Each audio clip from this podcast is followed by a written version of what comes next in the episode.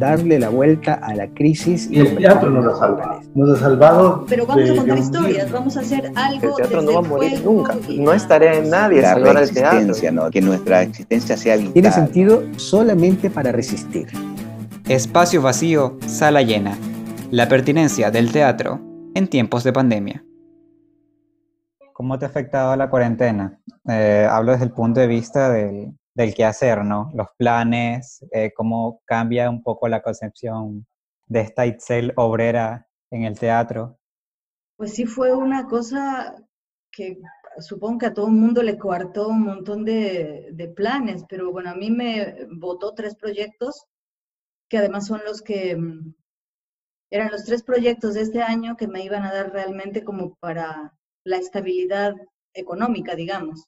Porque yo nunca he vivido, yo vivo al día, pues, al día total y absolutamente, como muchos actores, muchos artistas, muchos fotógrafos, muchos todos. Es decir, yo tengo para pagar lo mínimo indispensable. Y tampoco es que yo quiero ni lujos, ni auto, ni no, o sea, vivir. Pero entonces sí, fueron así la cancelación de tres proyectos porque pues no se podía encontrar uno. Lo de la universidad también fue así de, bueno, o sea, literal quedarte sin nada, como que vino un viento terrible y te dejó en pelotas.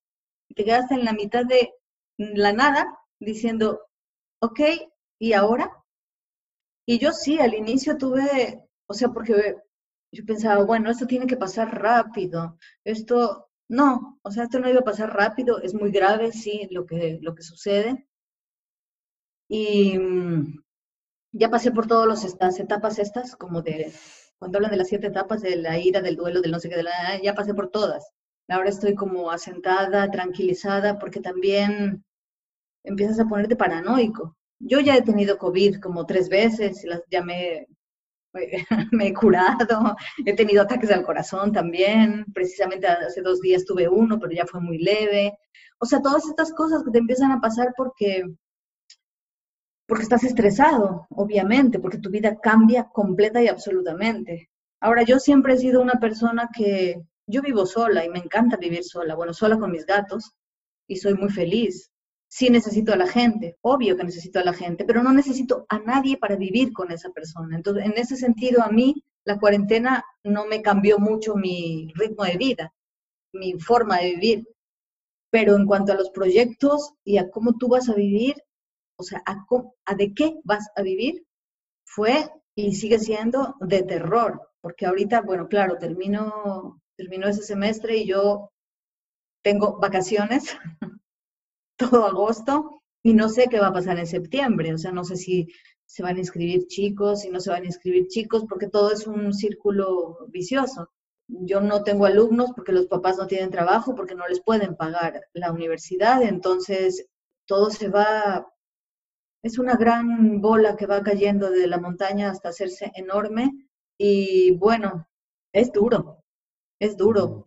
Uno tiene que ir aprendiendo a, vivir, pero el minuto a minuto, nunca mejor dicho, el aquí y el ahora, y tu día es tu día y tienes que vivirlo tal cual, porque no puedes pensar en qué va a pasar mañana o qué va a pasar dentro de una semana, no, disfrútalo ahorita, con lo que tienes, como lo tienes, y pues no sé, o sea, a mí me ha servido mucho tomarme mis tiempos en el día para respirar, para hacer un poco de yoga, para poder estar tranquila y no estresarme de más porque tampoco logro nada estresándome.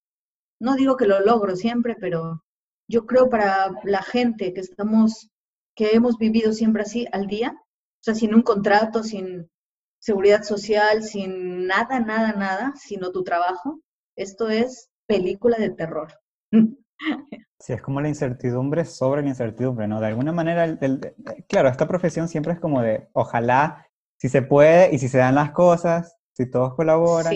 Y ahora con el COVID, claro, era es más incertidumbre. Sí. Bueno, igual con todo, yo he visto que no te detienes. Yo eh, estoy, estoy fascinado. Dice, bueno, a la final Itzel ya desde la cuarentena, ya no voy a verla tanto en los trabajos teatrales, voy a tomar un respiro Itzel. No, mentira.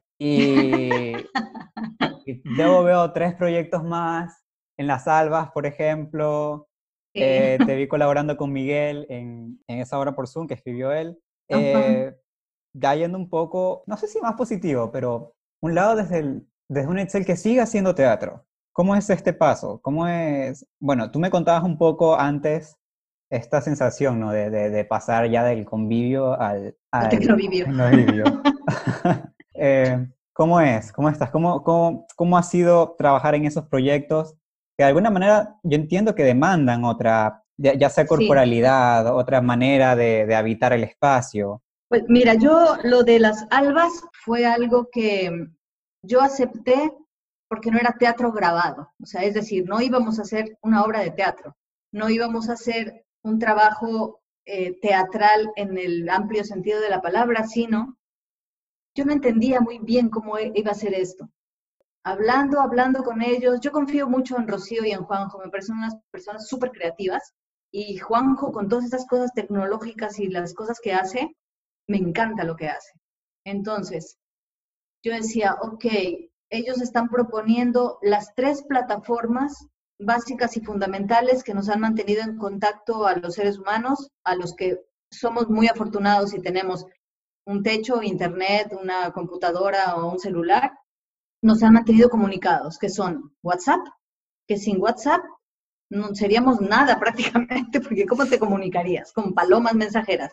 Bueno, el WhatsApp, que es fundamental, el Zoom y el Instagram. Entonces, cuando decían todo esto, yo no lo entendía. Entonces, yo quiero entenderlo. Me llama mucho la atención. Hay algo que por instinto me dice que, que esto va a ser interesante.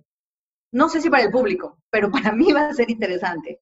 Entonces, claro, el pretexto de tomar a Lorca y a la casa de Bernarda Alba, que yo, si te soy sincera, ya estoy hasta aquí de la casa de Bernarda Alba, porque es ya muy llevada, muy traída, se hace de una, de dos, de tres, de millón formas, con chocolate, sin chocolate, con qué sé yo. Con Bernardo, con le quito, no le quito el mérito a Lorca ni a la obra, porque la obra es muy buena.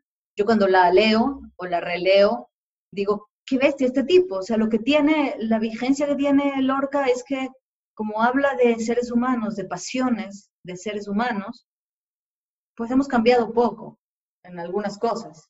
La época, bueno, es la época y ya está. Entonces, cuando se habló de, más que adaptación, es una inspiración. Sí, te funciona que sea una familia, que se mantiene encerrada, estaba en cuarentena. Entonces era algo también interesante, que tú ibas a meterte, era inmersiva porque tú, espectador, te ibas a meter dentro de un chat familiar, tal cual. Y en el chat familiar, bueno, ya te invitaban a ver cosas que sucedían en Instagram, en Zoom, y ya está. Pero básicamente era estar de boyerista en un chat familiar.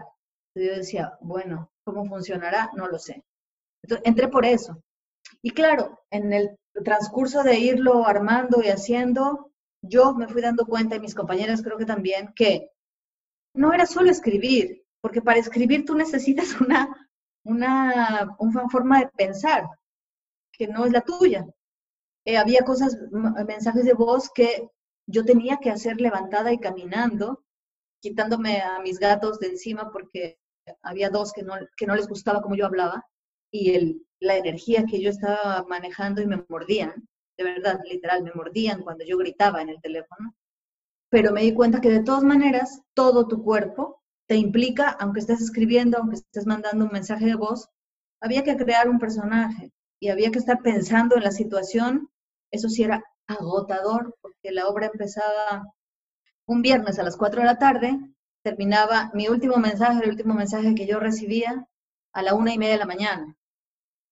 Entonces había un lapso de tiempo en el que, aunque tú estés en tu casa haciendo tus cosas, de todas maneras estás pensando en una ficción que está allí latente porque ya mismo te va a tocar la escena, aunque tú tengas que ir a hacer la comida y tengas que darle de comer al gato, pero estás... Entonces era, eh, fue agotador. Aquí el reto era WhatsApp, Instagram, Zoom, lo que implica tecnológicamente y que es una obra que dura tres días, porque son tres actos y en, el, en la ficción de que lo estamos haciendo en tiempo real, porque sucedía en tiempo real, pues ya, y además era estar informadas de, bueno, cuál es la noticia que se puede estar hablando, las hermanas que, de qué pueden hablar. eh, cambiar el arte cada día porque cada jueves se moría el esposo de Bernarda. Tenía que tener otra fecha, de estar pendiente de todas estas cosas, de cómo estuvo el día de hoy. Ah, hoy hizo sol, sí, entonces sí podemos hablar de que hizo sol. Ah, no, hoy estuvo nublado. No, hoy, o sea, sí era muy, muy actual. Y la otra cosa paralela a esto era que, claro, había un chat de la familia, un chat de las hermanas y un chat de a veces dos hermanas o Bernarda y Poncia o Bernarda y, yo qué sé, Angustias. Más aparte, nosotros, todo el equipo, teníamos el chat de producción y de actrices. Entonces, eso era un caos. Una locura, una locura. Y a veces era súper divertido y a veces era súper estresante. Súper estresante estar en tu chat, en tu escena, y no sé, algo había pasado y, en, el, otro chat, en el otro teléfono, y además esto de preparar tu espacio también en tu casa. Pones tu silla que usas, pones tu elemento que vas a usar, pones el parlante, pones el no sé qué, tener, saber que tienes que tener el, todo, todos tus props que son, que los tienes que buscar por internet o ya los tienes en una carpeta, pero los vas a tener que usar, la mesa, la, la computadora, el teléfono, el otro teléfono, ver que el gato no se acerque, no sé, fue una experiencia completamente diferente que yo agradezco mucho haber hecho. A mí siempre me ha gustado mucho la radio. Yo escuché mucho radio, escucho radio y siempre he querido hacer, por ejemplo, una radionovela. Eh, pero esto me parecía algo muy interesante, muy, muy jugable y muy, muy incomprensible al inicio. Entonces dije, bacán, hagámoslo. Pero, ¿qué, ¿qué, tanta posibilidad tenías de improvisar? Porque me quedo con esto de que decías de si es de día, si es de noche. No sé si tenían, tienen plan A, plan B, plan C, o, o hay una oportunidad de improvisar, de seguir eh, el juego. Mira, sí hubo, sí hubo mucho chance. O sea, hubo el guion escrito, el guion adaptado, que nos lo pasaron y nos dijeron, de acuerdo a lo que hemos hablado de los personajes, a lo que ustedes conocen de los personajes, esto les parece correcto, su personaje sí podría hablar así, podría usar esto. Entonces nosotros empezábamos a probar y nos daban chance de decir, no, aquí esto no lo diría yo nunca así, lo voy a cambiar. Ok, cámbialo. Hasta que se armó un guion más o menos em, inamovible, digamos. Había días en los que porque alguien decía una cosa, cabía la posibilidad de meter otra frase. A partir del segundo y tercer acto, o sea, los últimos, los dos días siguientes, los dos días últimos, hubo menos posibilidad de cambio porque también los chicos que estaban escribiendo ya tenían como muy claro cómo tenía que ser la escritura para que se entendieran las cosas. Entonces, el último acto finalmente se nos dijo, no, tienen que escribirlo así porque si no, no se va a entender. Hay cosas que no se entienden. Digo también por gente que estuvo leyéndonos, viendo y diciendo, ah, bueno, aquí me perdí, aquí no entendí. Entonces se, se iba como armando claro, conforme acabó la cuarentena y nosotros seguíamos en función, pues ya teníamos que hablar del semáforo amarillo, ¿no? Claro. Eh, había días en que, claro, el texto decía, me ahogué, el calor, el sol estaba insoportable. Y hay un día más nublado, oscuro, frío. De pronto había estado como hace unos días, ¿no? Que hasta garuaba en la mañana, nublado y demás. Entonces alguien decía, cuidado, ¿eh? Que hoy estuvo y a veces había momentitos en los que tú sí podías meter, de acuerdo a tu personaje, alguna morcilla, ¿no? Dependiendo cómo mandaran mis hijas el altar del padre, pues yo les decía alguna que nunca era igual si es que cambiaba algo de la foto de su altar. O si es que de pronto decían algo que a mí me parecía que era como grosero de parte de ellas hablarle así a Bernarda, pues entonces había un cierto margen, sí, para trabajar. O se preguntaba, no sé cómo hacíamos eso, pero mientras estábamos chateando podíamos preguntar, ¿puedo, puedo, ¿puedo decir esto ahorita? Y te decían, bueno, sí, ¿me puedo meter en esto? No. Este, ¿Puedo? Sí, no. Cualquier cosa de estas. Entonces, en ese sentido, tenías que estar, pero súper ultra recontratento a todo lo que estaba sucediendo.